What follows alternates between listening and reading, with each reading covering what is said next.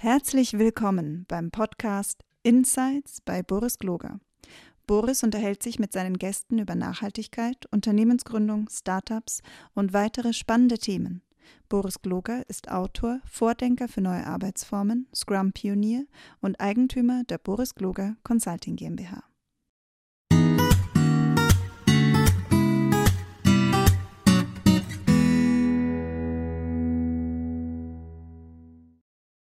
Hallo und herzlich willkommen. Ich freue mich, dass ihr wieder zuhört und ähm, bin total gespannt auf dieses wahnsinnige Interview, Interview, wo ich mir die Elisabeth eingeladen habe. Ähm, die Elisabeth ist eine super smarte Frau, die äh, sich äh, eine der interessantesten Startups äh, Österreichs irgendwie gesichert hat. Elisabeth, erzähl doch mal was über dich. Wer bist du denn? Ah, hallo, ja, danke erstmal für die Einladung und für die tolle Einleitung. Äh, die Erwartungshaltungen sind jetzt natürlich gar nicht hochgestellt. Äh, ja, mein Name ist äh, Elisabeth Felberbauer. Ich bin Geschäftsführerin bei Bike Citizens. Wir haben die Bike Citizens App und eine digitale Plattform zur Förderung des Radverkehrs. Und ähm, ja, wie, wie kam ich dazu? Also sowas habe ich Das ist genau die nächste Frage. Wie, wie, wie bist du dazu gekommen? Ähm, ja, tatsächlich ähm, komme ich ursprünglich aus dem Kommunikations- und Marketingbereich und bin dann quasi auch äh, von der Universität in Klagenfurt in Berlin gelandet, äh, so vom Land in die Großstadt und habe tatsächlich dann das Handwerk auch mal in so einem mittelständischen Unternehmen ausüben dürfen, was ganz gut ist. Und tatsächlich, meine, jetzt hat man viel auch gelernt und dann äh, setzt man das direkt mal ein. Äh, bin dann aber auch dort äh, in die Politik gekommen, also habe dann für den wirtschaftspolitischen Sprecher gearbeitet und das war auch so das erste Mal, wo ich mit dem Thema Technologie und Energie in Berührung kam.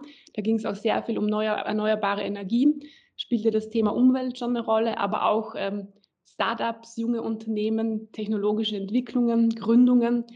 Ähm, von dort ging es dann auch in Berlin weiter zu einer internationalen Kanzlei, die wieder so ein bisschen den Technologieschwerpunkt hatte. Und in meiner Zeit in Berlin habe ich dann auch tatsächlich äh, das Unternehmen kennengelernt, damals noch Bike City Guide. Und ähm, ich war in Berlin eigentlich tatsächlich häufig mit den Öffis unterwegs. Ähm, das Rad war mir damals einfach noch ein bisschen einfach zu viel, ne? vom Land in die Stadt mit äh, vierspurigen Autostraßen, Touristen, Fußgängern, Plakaten, Zeichen, groß, weite Distanzen einfach auch. Und dann kam äh, die App die App, die plötzlich mir ermöglichte, von der Haustür weg mit dem Fahrrad wo auch immer zu fahren und dabei auch noch die Stadt aus einer völlig anderen Perspektive kennenzulernen. Und äh, ich war damals einfach super, super begeistert und habe dann auch festgestellt, ach, die sitzen ja tatsächlich in Graz, also quasi meiner Heimat. Und äh, so kam es dann, dass ich äh, aus Berlin auch wieder zurück äh, nach Graz kam und auch prompt natürlich äh, bei den Bike Citizens gelandet bin. Coole Story. Und ähm, erzähl, kannst du ein bisschen was zur, äh, zum Ursprung von äh, Bike Citizens ähm, erzählen, wie das so war und warum die in Graz und in Berlin sitzen? Und die sind ja jetzt auch schon, also ihr seid ja jetzt schon elf Jahre alt oder sowas, wenn ich es richtig nach. Genau, habe. hatten letztes Jahr zehnjähriges äh, Jubiläum mitten in der Pandemie. Ähm, na, die Grundidee, also die, das Unternehmen wurde von zwei Fahrradkurieren gegründet, die einfach auch sehr schnell erkannt haben, das Fahrrad ist in der Stadt ein perfektes Verkehrsmittel. Also man kommt sehr schnell von A nach B, wenn man die fahrradfreundlichen Wege oder Infrastruktur kennt. Da passiert ja jetzt sehr viel, auch was Fahrradinfrastruktur betrifft. Da gab es früher auch mal weniger. Das heißt, es war umso wichtiger, dass man nicht zwingend auf den großen Autostraßen gelandet ist. Und daraus kam auch so die Idee, naja, wenn jetzt jeder quasi den optimalen Fahrradweg kennt, dann macht Radfahren ja super viel Spaß. Und so kann man einfach auch allen Menschen ermöglichen, das Rad als Transportmittel in der Stadt äh, zu nutzen und auch diesen Effekt, auch das, was ich in Berlin kennengelernt habe. Ne? Man ist schneller, man ist unabhängig, es ist ein Stück weit Freiheit. Man lernt die Stadt, seine eigene Stadt auch aus völlig neuen Perspektiven kennen, weil man plötzlich Wege nimmt, über die man einfach über öffentlichen Verkehrsrouten oder Autorouten gar nie gefahren wäre.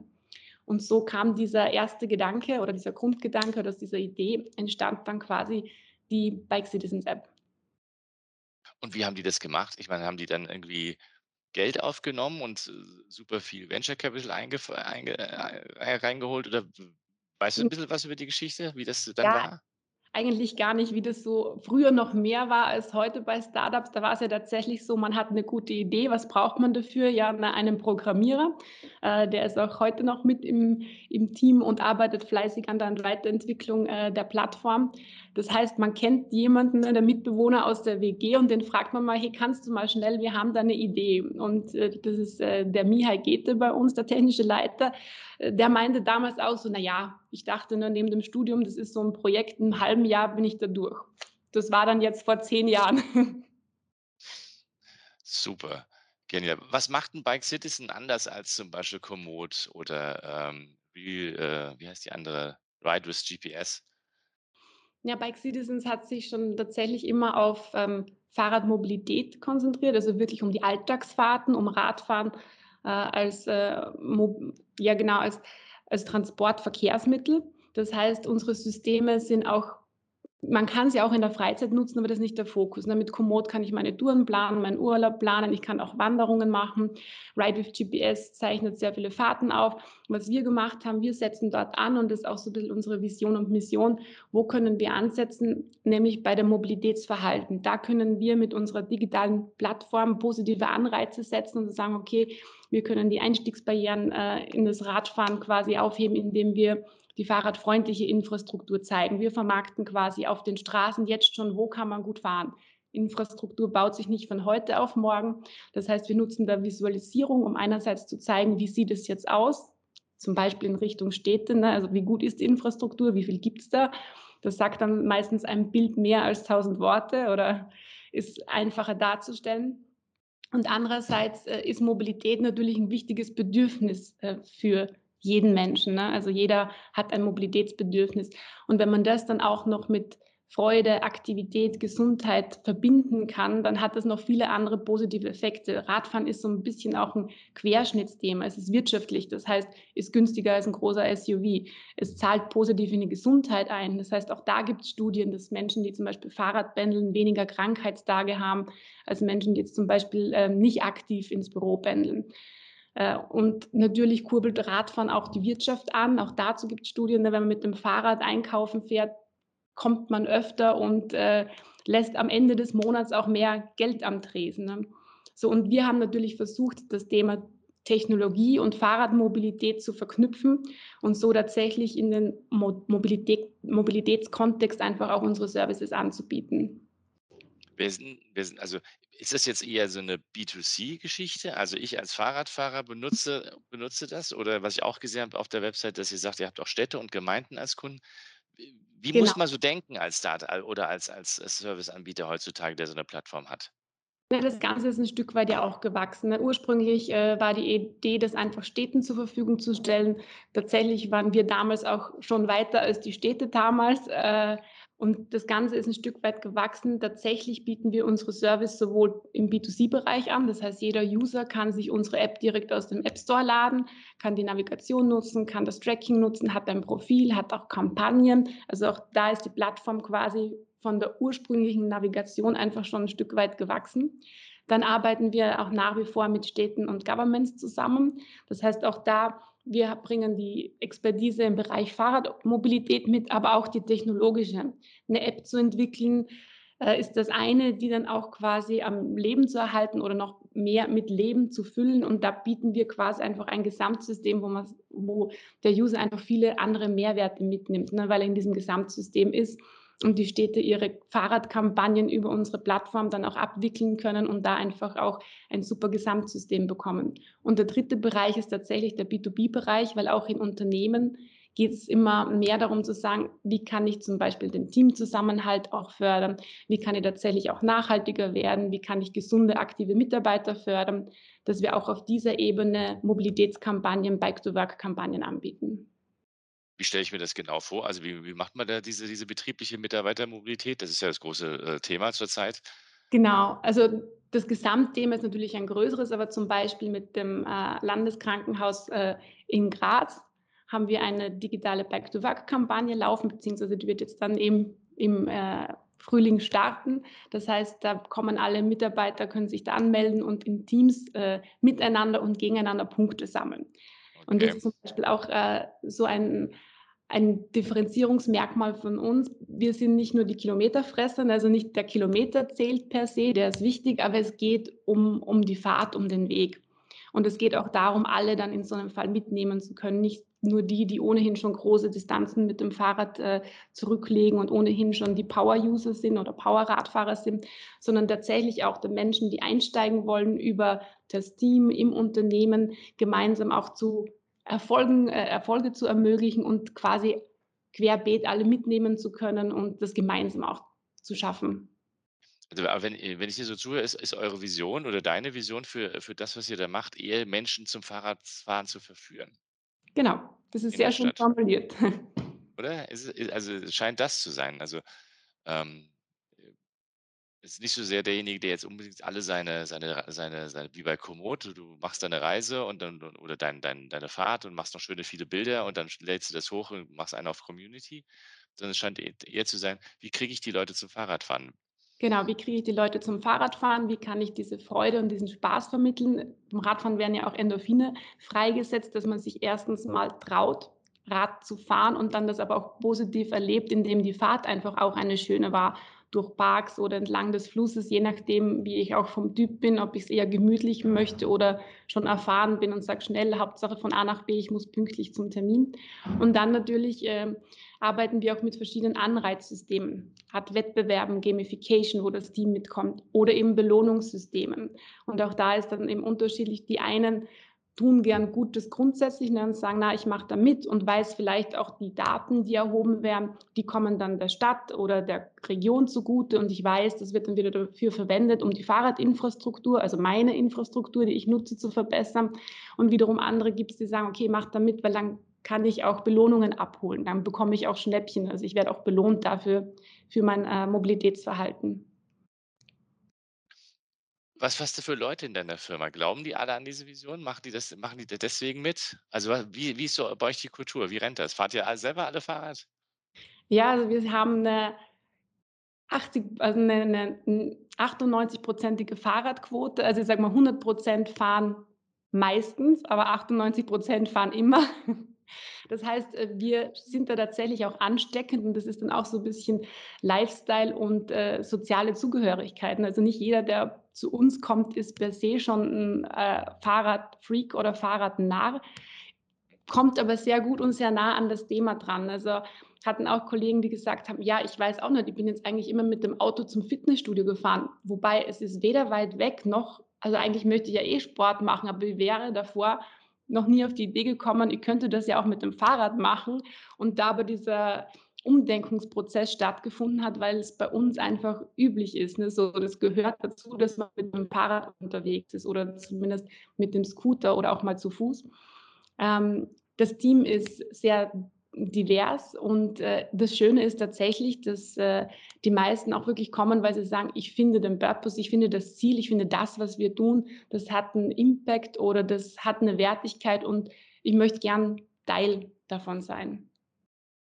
Wie, seid ihr organisiert, ja, wenn du darüber ein bisschen erzählen magst? Ähm, also wie macht ihr das? Weil ihr hast ja zwei Standorte, du hast sogar im Vorgespräch gesagt, es sind mittlerweile drei. Wie, wie, wie arbeitet ihr miteinander? Mhm. Genau, also wir, wir haben das Hauptteam sitzt in Graz. Wir haben quasi ein digitales Team. Äh, wir haben ein Marketing-Kommunikationsteam. Wir haben Projektmanagement. Wir haben auch Vertrieb. Und äh, das Ziel ist, die Hierarchien sehr flach zu halten, aber alles auch gut zu verzahnen. Das heißt, äh, die kleinste funktionierende Einheit, die sehr wichtig ist, sind Teams. Also da versuche ich tatsächlich zu schauen, dass alle in einem Team arbeiten, weil es einfach auch für jeden wichtig ist, so gemeinsam Herausforderungen zu meistern, gemeinsam Erfolge zu feiern und das dann auf den verschiedenen Ebenen, ne? im kleinen Team, im mittleren Team, im ganz großen Team. Und ähm, bei uns ist natürlich auch so, dass die Verzahnungen sehr tief sind. Ne? Die Entwicklung entwickelt jetzt nicht nur eine App für den Endkunden im App Store oder für den User, sondern da kommen dann auch die Bedürfnisse von den Städten und Kommunen mit rein. Das heißt, da ist die Verzahnung über auch den Vertrieb, die Projektmanager und der Entwicklung. Wir machen auch viele Forschungsprojekte. Da geht es dann wieder perspektivisch weiter in die Zukunft. Da sind dann ganz innovative Sachen auch mit drin, was auch wieder technisch andere Herausforderungen oder andere Skills mitbringt. Ähm, dann haben wir unsere Kundenprojekte. Dann haben wir auch noch einen Hardware-Bereich. Also wir haben ja auch eine Halterung. Das war damals auch so das Thema, wenn ich mit dem Fahrrad unterwegs bin und dort ein Navi drauf ist, dann sollte das auch möglichst sicher funktionieren. Das heißt, ich muss auch gewährleisten, dass beide Hände irgendwie auf dem Lenker bleiben können und ich über Voice Guidance und On-Screen Navigation da gut und sicher trotzdem meinen Weg angezeigt bekomme. Ähm, das heißt, das ist dann das, das Hardware-Team. Genau, das heißt, wir sind, es klingt jetzt wahrscheinlich größer, als wir sind. Also wir sind so gut 30 Leute. Man sieht schon, wir stehen auf sehr breiten Beinen und haben im Laufe der Zeit einfach auch äh, sehr viele Bereiche aufgebaut. Und da ist es halt sehr wichtig, dass die Teams gut funktionieren und dass auch die Kommunikation zwischen den Teams gut funktioniert. Wie organisiert ihr das? Habt ihr da irgendwelche welche Tools mhm. oder irgendwelche Prozesseschritte oder? Ja, wir, wir sind auch ständig am Optimieren. Also ich glaube, das ist auch so ein lifelong Learning-Prozess. Ähm, jetzt auch in den letzten zwei Jahren war auch sehr viel Homeoffice-Zeit mit dabei. Ne? Äh, das heißt, was technisch super möglich ist, aber wo man natürlich auch gucken muss, wie kann man trotzdem weiterhin gut als Team kommunizieren. Ähm, die, also wir haben zum Beispiel einen Firmenchat, der verschiedene Channels auch hat. Das ist wirklich wie Flurfunk oder Plaudern. Das heißt, da kann man sehr schnell sich austauschen, äh, egal ob man sich sieht oder nicht. Den Entwicklern ist es sogar oft lieber, die chatten auch, wenn sie im gleichen, also im selben Raum sitzen. Und sonst haben wir auch so verschiedene ähm, Catch-up-Modalitäten, ähm, zum Beispiel die Weeklies, äh, dass man sagt, in den verschiedenen Gruppen, Projektmanagement, wenn die Projektphasen dicht werden, setzt man sich einmal in der Woche und jetzt künftig dann alle zwei Wochen mal zusammen, hat wirklich nur eine halbe Stunde komprimiert, was sind äh, die drei wichtigsten operativen Dinge. Wenn es daraus dann Gespräche ergibt, bilateral, dann können die danach geführt werden, aber dass man sagt, okay, einfach ein kurzer, effizienter Austausch, man tendiert sonst immer zu plaudern und die Zeit verrinnt, aber dass man auf dieser Ebene einfach sehr schnell sich gegenseitig ähm, updaten kann und im Nachgang, wenn es Bedarf gibt, es noch vertieft. Ich, lass mich noch eine Frage zu deiner Firma stellen, weil, äh, weil ich habe irgendwo gelesen, ihr habt die Vier-Tage-Woche. Genau, ja. Wie funktioniert denn das? Ja, wir arbeiten alle von Montags bis Donnerstag. Mhm. Bei uns wird maximal 36 Stunden gearbeitet. Und dann ist eben äh, je nach Bedarf, ne, teilweise sind äh, die Stunden auch äh, geringer, beziehungsweise äh, uns gibt es schon seit elf Jahren. Ich glaube, ich habe in unserem Vorgespräch auch so ein bisschen erzählt, man wächst dann auch mit so einem Startup oder mit so einem Unternehmen mit. Ne? Also damals war unsere Zielgruppe, die Studierenden, die äh, Fahrradkuriere. Mittlerweile ist auch das Thema Familien, Familienmobilität, äh, Lastenräder sind dazugekommen. Wir sind so mit dem gesamten Thema auch mitgewachsen. Das heißt, äh, da haben wir dann die Flexibilität. Zum Beispiel ich und mein Partner, wir teilen uns äh, die Kinderbetreuung 50-50. Das heißt, Freitag ist dann so unser Joker-Tag. Das ist ganz entspannt, weil dann kann man mal für Sport oder Erholung nehmen oder man hat ihn halt noch so als Aufarbeitungstag übrig. Ah, okay. Aber äh, heißt es dann auch, dass, äh, dass alle weniger arbeiten, also weniger Geld verdienen oder kriegt ihr das hin, gleiches Gehalt und, und trotzdem vier mhm. Tage? Das ist ja so immer diese große Frage, ne? Vier Tage kann mhm. man ja theoretisch machen. Ja, also Aber zahle ich dann trotzdem die, die, die gleichen Gehälter wie normal? also das war beim Einstieg oder bei, bei der Umstellung auf die Vier-Tage-Woche, die haben wir seit 2015 tatsächlich so, dass damals das getestet wurde und da wurde dann auch das Gehalt entsprechend angepasst. Mittlerweile verhandelt man das Gehalt für die Stelle, die man bekommt. Also das sagt man dann nicht, okay, theoretisch wäre es so viel und dann ist es jetzt nur so viel, sondern man, äh, wenn, man bewirbt sich für einen Job zu den Konditionen und verhandelt das dann so. Also die 36 Tage, also 36 Stunden maximal, das läuft so mit und wird jetzt nicht mehr irgendwie gesondert ähm, behandelt. Und die verlängerten Wochenenden sind natürlich schon, schon schön. Also die geben schon nochmal Freiraum für Kreativität auch. Und Ihr müsst euch zu, zu, einem total attraktiven Arbeitgeber in Graz in Berlin machen. Also sie müssen euch jetzt zufliegen, die auf Leute. Auf jeden Fall, das kann man so auch nochmal betonen. Also wir suchen auch gerade Leute. Wer nicht? Sachen sind sehr attraktiv. Wer nicht? Sag mal, erzähl noch ein bisschen was zum Thema Fahrradfahren. Warum ist das wirklich sinnvoll, sowohl für Städte als auch für die Menschen? Also warum, warum sollte man Fahrrad fahren, deiner Meinung nach? Naja, zum einen ist man mit dem Fahrrad in der Stadt wirklich gut unterwegs. Das heißt, natürlich gibt es auch so Themen wie Topografie oder Distanzen, aber mittlerweile ist auch das Thema E-Bike sehr weit verbreitet. Ne? Also das heißt, ähm, ich komme auch in hügeligeren Gegenden oder auch bei größeren Distanzen schaffe ich mit dem E-Bike eigentlich ganz gute Pendelstrecken.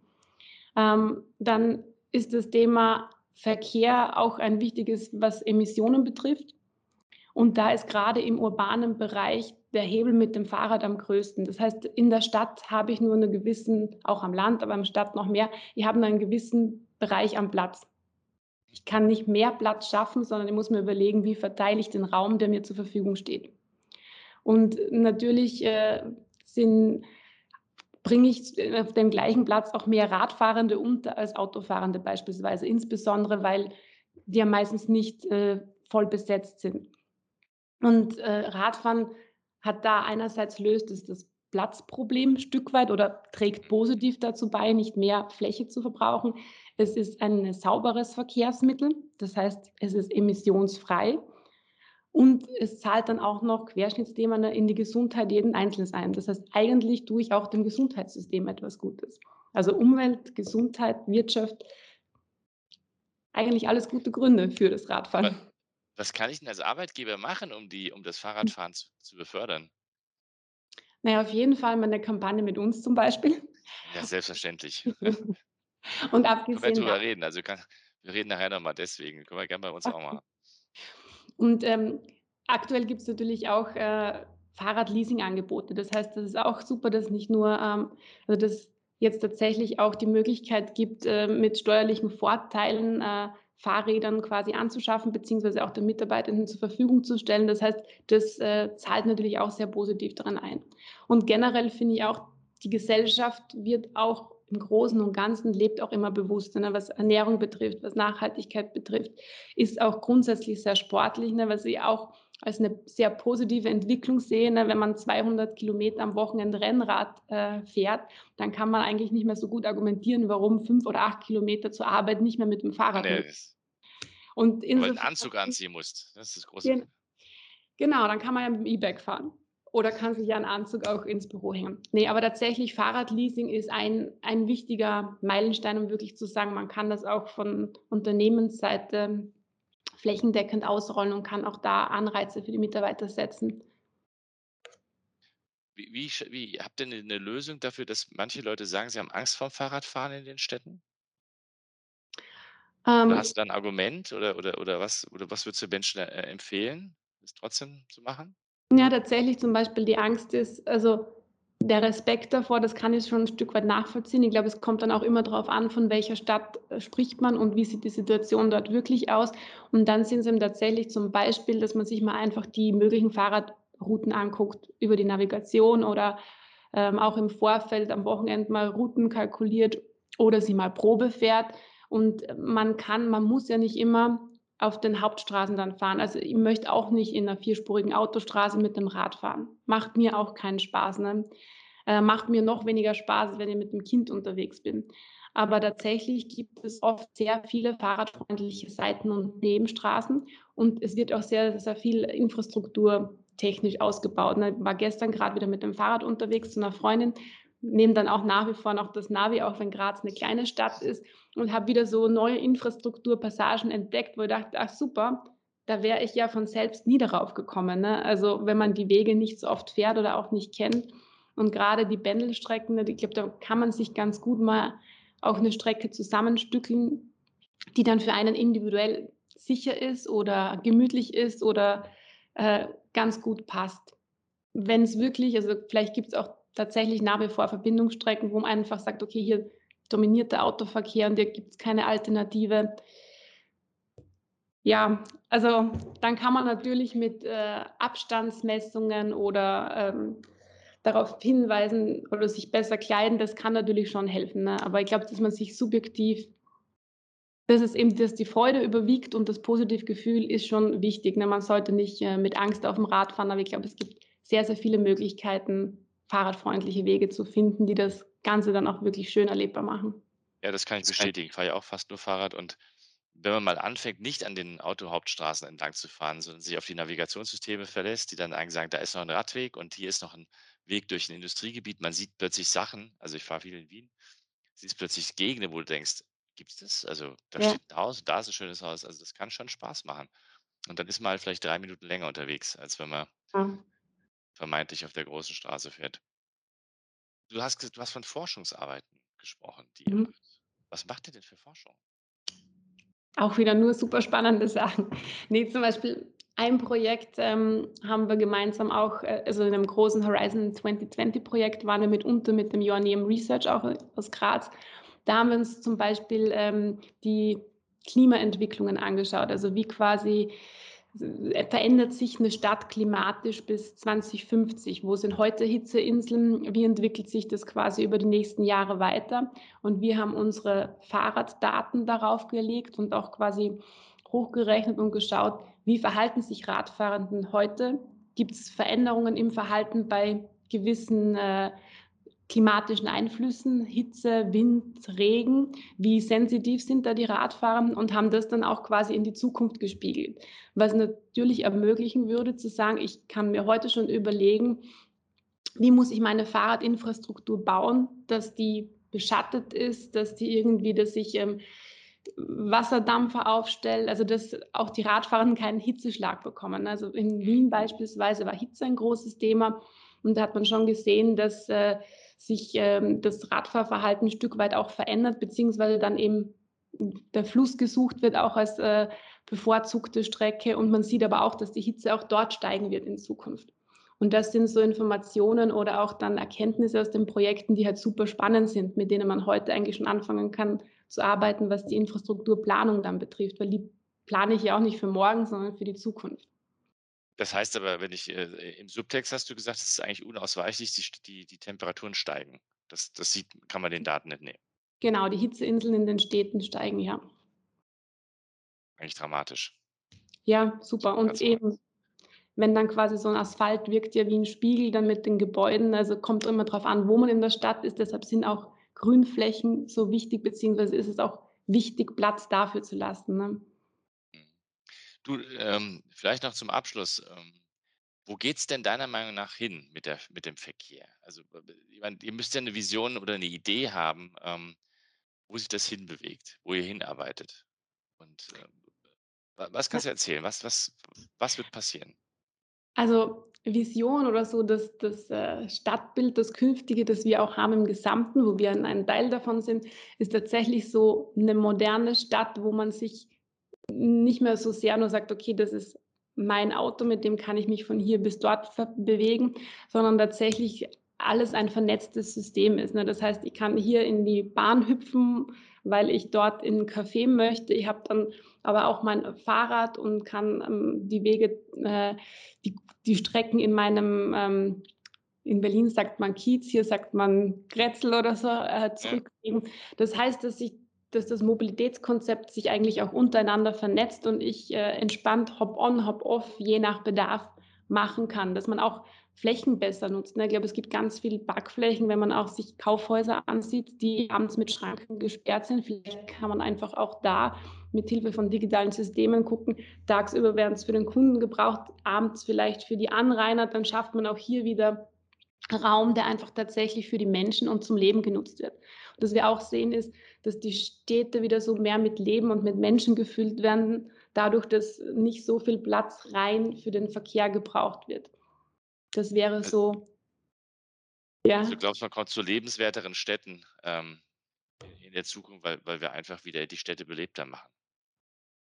Ja, das Ziel wäre, zu lebenswerteren Städten zu kommen, weil man tatsächlich Platz und Raum für Menschen und Kinder zur Verfügung stellt oder den auch beibehält, dass man auch guckt, was und wie kann man mit dem Parkraum machen, mit den ganzen Stehzeugen.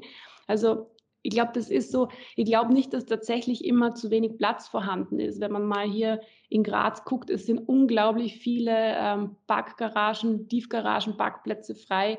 Trotzdem ist es quasi, sage ich, an der Oberfläche gibt es einen irrsinnigen Engpass und Streit über bestehende Parkflächen. Und unter der Erde ist sehr viel Raum verfügbar. Und ich glaube, da muss man einfach vom System her gucken, kann man da etwas umverteilen, kann man da Flächen anders nutzen und wie kann man tatsächlich so ein bisschen dieses äh, Städte für Menschen wieder, wieder beleben. Und zum Beispiel in Graz werden jetzt einige Viertel schon verkehrsberuhigt langsam und schrittweise, ne? aber man sieht halt auch auf den Märkten, und ich glaube, das ist in Wien ja nicht anders, äh, am Lendplatz, am Kaiser Franz Josef Platz, die sind belebt, da ist eine unglaublich schöne Stimmung und die Menschen sind da auch zu Fuß mit dem Fahrrad unterwegs und ich glaube auch von der Mentalität her, dass man das Besitzen in der nächsten Generation nicht mehr so wichtig wird, ne, sondern die Verfügbarkeit von Mobilität, die wird bleiben, die wird auch wichtig bleiben. Mobilität wird auch ein Grundbedürfnis äh, immer sein. Aber wie ich mich dann bewege, ob das mein Auto ist, ob das ein Auto ist, ob das ein Zug ist, ich glaube, da, da wird die Gesellschaft oder auch die jüngeren Generationen offener. Werdet ihr das in Zukunft in eurer App auch mit anbieten, also diese Multimodalität? So, so nach dem Motto, ich kann mir meinen Scooter auch über Bike Citizen also, ähm, hm, Scooter sind tatsächlich, ist tatsächlich ein Thema, das nicht so weit weg ist, da die auch die gleiche Infrastruktur nutzen. Wir haben zum Beispiel auch äh, jetzt in einigen Städten die Bike-Sharing-Systeme integriert. Wir haben auch Fähren integriert dort, wo wir die Informationen haben. Wir werden jetzt auch für diesen Jahr, also in diesem Jahr für einen Kunden in Deutschland die öffentlichen Verkehrsmittel angucken. Wir werden aber die Experten im Radfahren bleiben. Ne? Das ist immer so, wenn wir dann eine bessere Öffis-Abfrage als die Öffis selbst machen, das, äh, da soll die Reise nicht hingehen, aber Schnittstellen zu schaffen, ähm, Informationsfluss zu ermöglichen, das wollen wir auf jeden Fall. Und wir bleiben aber bei dem, was wir gut können. Und ich glaube, da kann man auch, gibt es noch ganz, ganz viel Potenzial, nämlich äh, die Freude beim Radfahren zu vermitteln und die Menschen aufs Rad zu bekommen. Das ist ja eine, also danach kann nichts mehr kommen. Also ich, ich kann, da, kann das nur unterschreiben. Fahrradfahren ist eines der tollsten Sachen. Ich fahre auch ständig. Super. Ich bin absoluter Bike-Enthusiast, ne, obwohl Immer schon Klappradlasten. Das Faszinierende ist, ich bin lange Jahre, ich glaube, viele, viele machen das, ich bin lange Jahre nicht Fahrrad gefahren, weil mhm. äh, ne, jobmäßig immer unterwegs. Und dann habe ich irgendwann vor drei Jahren angefangen, nee, vor vier Jahren angefangen zu sagen, ich probiere das jetzt einfach aus und bin dann erst mit einem ganz normalen Rad in die Stadt gefahren und dann habe ich mir noch ein Reiserad gekauft für die Kinder und dann bin ich äh, die Trans Bikepacking Germany gefahren und ein Brompton besorgt und, und mhm. irgendwann habe ich dann ausprobiert mit, mit, mit, mit dem Klapprad zum Flughafen, das Klapprad mhm. zum, in den Flieger reinsetzen und am Flughafen wieder raus. Ja. Charles de Gaulle ist ein bisschen gefährlich, also damit du da rauskommst, willst du dann da mit dem Klapprad noch weiterfahren, ein bisschen heftig, aber das geht alles mhm. spannenderweise. Mhm. Also wenn man das will, geht es. Mhm. ja. Also das ist tatsächlich, also ich bin auch selbst einmal so durch unseren ähm, Bike Citizens Lebenszyklus durch, ne, so quasi als Urbanistin angefangen und das Rad war immer da, immer wichtig, aber nicht im Zentrum, ne, sondern man hat halt ein Fahrrad und mit dem kommt man ganz gut voran. Dann war ich Pendlerin mit wirklich einer Strecke und Höhenmeter, dass ich festgestellt habe, Fahrrad ist nicht gleich Fahrrad. Also wenn man dann länger und viel pendelt, dann ist Kleidung entscheidend, dann ist Ausrüstung wichtig, dann ist natürlich auch äh, Ergonomie auf dem Rad ein ganz anderes Thema. Man wird aber auch unglaublich sportlich, ohne dass man es bemerkt. Ja. Und dann jetzt auch Mobilität mit Kindern. Wenn man sagt, okay, wie kann man einfach Einkäufe, Kind und ganz viele Sachen transportieren? Und ähm, ist eigentlich auch äh, sehr schön. Und die Räder werden natürlich auch mehr im Laufe der Zeit. Ja, darfst nicht in meine Garage gucken. Ähm, Stress mit meiner Frau. Du kriegst nicht noch eins. Und da gibt es ja die alte Regel N plus 1 bzw. S minus 1. Kennst du die? Nee. Die Anzahl der Fahrräder sollte immer, n ist die Anzahl der Fahrräder, das plus 1 sein. Das wird nur dadurch äh, konterkariert wegen s minus 1. S ist, das, ist die Anzahl der Fahrräder, die zur Scheidung führen. Also du musst ah, aufpassen, du kommst gleich. Die Balance ist wichtig, okay, ja. naja, nachdem wir beide ähnlich dicken, äh, muss nur die Garage groß genug sein. Exakt, genau. Gibt es noch irgendeine äh, etwas, was, was du gerne, äh, wo, du, wo du sagst, das, das ist dir doch wichtig und ich habe vergessen danach zu fragen. Gibt es noch irgendein Thema, wo du sagst, das, das sollten die Radfahrenden wissen? Oder hm. Menschen in Städten?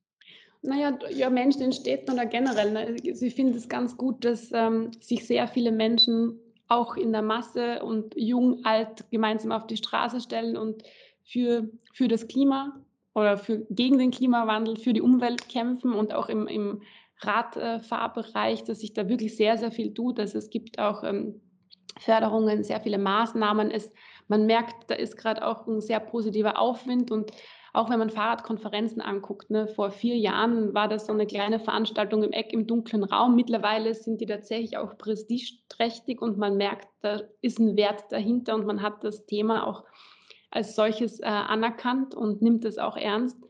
Ähm, das, was man glaube oder wo man glaube ich noch ein Stück weit offener werden kann, wenn man jetzt für ein Thema kämpft, ist, dass man nicht das im Dunkelblick macht, sondern sagt, super, alle Maßnahmen, die es dazu gibt, die nehme ich mit.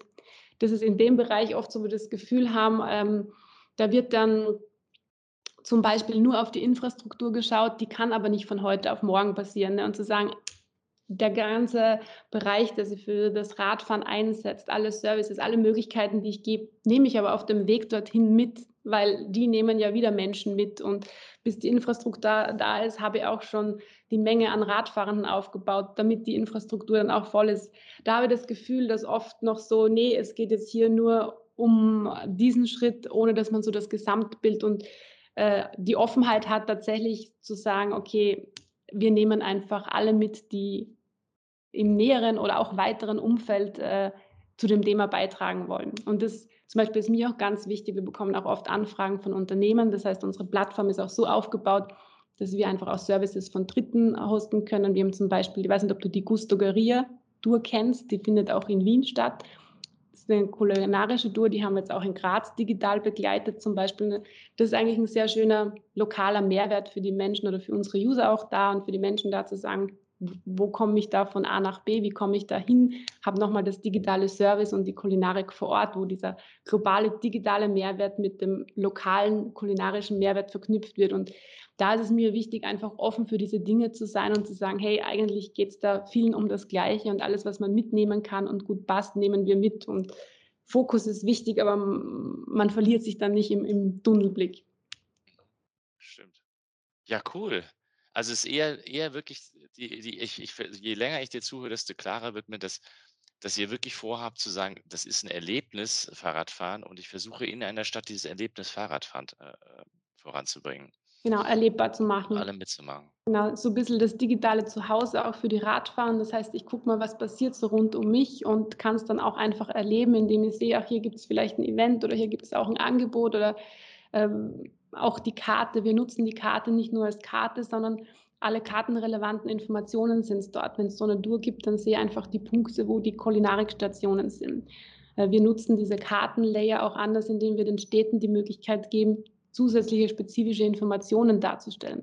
Wir haben auch ein Bonussystem, das heißt, äh, auf dieser Karte sehe dann einfach auch, wo sind die ganzen Partner, bei denen ich meine erradelten Punkte einlösen kann zum Beispiel. Und Was muss ich denn jetzt machen, wenn ich, wenn ich das jetzt als Geschäft oder als Laden oder als, äh, als Büro total spannend finde und darüber mehr erfahren muss oder will? Einfach äh, uns eine E-Mail schreiben an info at Bike Citizens oder durchklingeln und äh, dann einfach mal äh, mit uns plaudern und sich das vorstellen lassen. Die neue Website kommt dann im März. Da, da kann man sich dann auch schon bessere Einblicke holen. Das heißt, da werden wir dann auch, also die Kampagnen, die wir jetzt machen, sind äh, schon auf den Landingpages, aber dann sehen wir nochmal, tatsächlich ist bei uns in den letzten zwei Jahren auch sehr viel passiert. Das heißt, da werden wir das auch dann nochmal digital so aufbereiten, dass wenn wenn das digitale Schaufenster der erste Anlaufpunkt ist, dass man sich ein gutes Bild machen kann. Aber grundsätzlich, wir freuen uns äh, über jeden, der anklopft.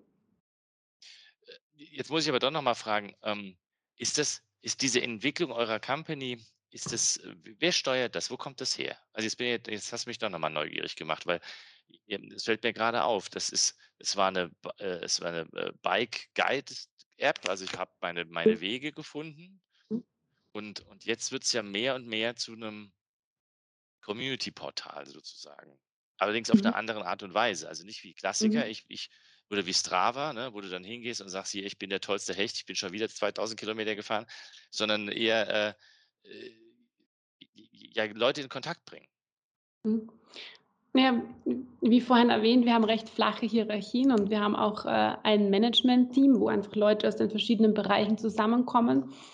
Und ähm, da haben wir auch, sitzen wir auch, was diese strategischen Themen betrifft, zusammen und äh, arbeiten eben auch, ne, also muss man auch immer wieder mal tun, ne, was ist die Vision, was ist die Mission, ähm, sehen wir die Dinge noch so, wir haben auch aus den Erfahrungen der vorherigen Projekte, was haben wir daraus gelernt, wohin können die Entwicklungen gehen, auch wie müssen sich die Strukturen intern äh, quasi verändern, wo funktioniert Kommunikation nicht so. Aber tatsächlich haben wir da auch unsere Ziele ausgearbeitet ne, und versuchen dann natürlich auch bei all den Dingen, die wir machen, zu gucken, wo und wie passt das rein. Und auch ähm, für dieses Jahr sind wir dann einfach auch mit den Teams zusammengesessen, in dem Fall digital und kollaborativ. Für die Entwickler, glaube ich, war das ganz gut, dass es nicht äh, in einem Raum war, sondern vor dem Bildschirm mit Büro, wo jeder mal seine Wünsche und Vorstellungen einfach auf ein Post-it schreiben konnte. Ne?